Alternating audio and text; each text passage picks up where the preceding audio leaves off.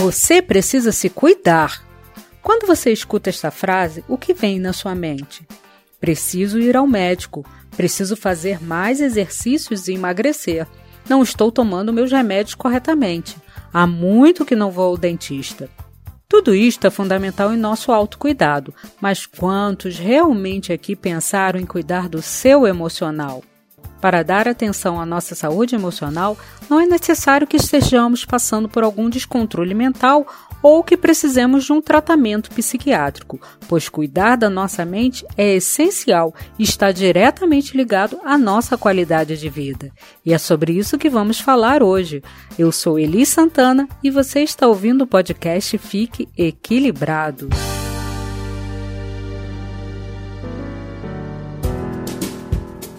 Nunca se falou tanto em saúde mental e cuidados emocionais. A pandemia do Covid-21, que já enfrentamos há cerca de um ano e meio, nos forçou a viver isoladamente, sem sairmos de casa, para o trabalho, lazer, sem contatos físicos.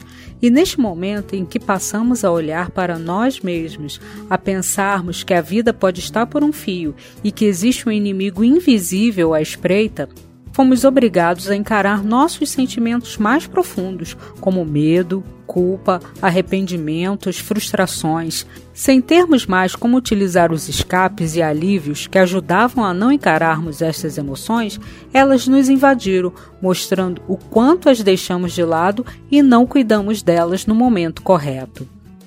Como estamos falando nesta série, o autocuidado é fundamental para nos ajudar a termos mais atenção conosco, reconhecermos nossas necessidades e nos esforçarmos para atendê-las. E essas atitudes são primordiais no autocuidado emocional. Quando passamos a cuidar de nossa mente, ficamos abertos a sentir nossas emoções, sejam elas boas ou ruins temos a tendência de rejeitar alguns sentimentos, mas é importante e muito saudável que nós os sintamos e principalmente os aceitemos. O autoconhecimento, como já falamos diversas vezes aqui em nosso podcast, é muito importante neste processo de autocuidado emocional, pois é através dele que identificamos o que nos faz mal, o que nos fortalece, o que nos impulsiona a seguir adiante. Entender o como e o porquê aquele sentimento está nos causando algum desconforto nos ajuda a reagir melhor quando tivermos que enfrentá-lo novamente. Então, aqui vão algumas dicas que só você mesmo pode fazer para cuidar de seu emocional. Primeiro, registre seus sentimentos. Escrever como estamos nos sentindo nos ajuda a entender e lembrar como enfrentamos aquela crise que passamos, qual gatilho que desencadeou aquele sentimento, além de colocar para fora toda a emoção que teme em ficar guardado nos fazendo mal. Se não gosta de escrever, faça um registro de áudio. Não é necessário mostrar a ninguém, mas lembre-se de algum tempo depois voltar a ler ou ouvi-los para entender melhor o que se passou com você. Segundo, permita-se rir ou chorar. Temos a tendência de guardar nossos sentimentos, pois nos disseram há muito tempo atrás que eles demonstram nossas fraquezas. Bobagem! Chorar num casamento ou vendo um filme da Netflix, rir nas conversas com amigos e familiares só mostra o quanto temos consciência das nossas emoções e que elas não nos fazem mal, por isso, as demonstramos publicamente. Isto sim nos fortalece e não enfraquece. Terceiro, aprenda a dizer não.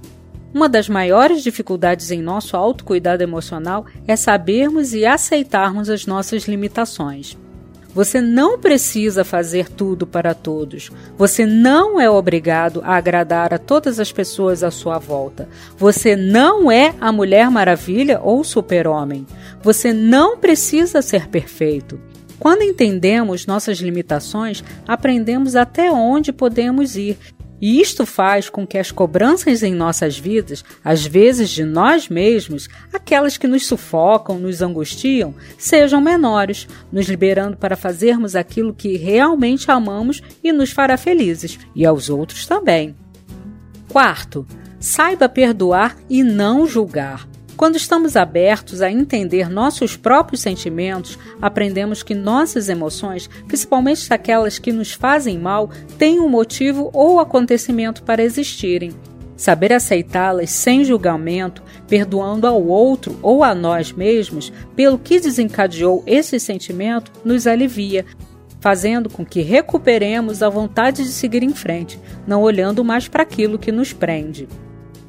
Quinto, continue a cuidar do corpo. Nosso corpo manifesta todas as emoções que guardamos, gerando as famosas doenças psicossomáticas. Quando cuidamos dele também, praticando exercícios regulares, se alimentando corretamente, além de ajudar no desenvolvimento saudável do nosso emocional, gerando hormônios que ajudam no bem-estar, isso nos deixa perceber o que pode estar ocorrendo de errado com o nosso emocional e que pode estar sendo expressado em alguma parte do corpo, mesmo que ela se encontre fisicamente saudável. Cuidar do nosso emocional ajuda em todas as áreas de nossa vida. Mas se por acaso você está vendo que tudo está pesado, que não consegue mais dar conta sozinho, peça ajuda. Procure apoio profissional dos amigos, da família. Perceber que você não está sozinho neste mundo e que pode contar com os outros para se sentir bem em sua caminhada é um dos maiores passos em nossa subida para a felicidade. Falaremos um pouco mais sobre isso em nosso próximo episódio sobre o autocuidado social e espiritual. Vou postar em nosso Instagram mais dicas de como pratico o autocuidado emocional em minha vida, me deixando mais equilibrada. Eu te encontro em nosso próximo episódio. Beijos e até lá!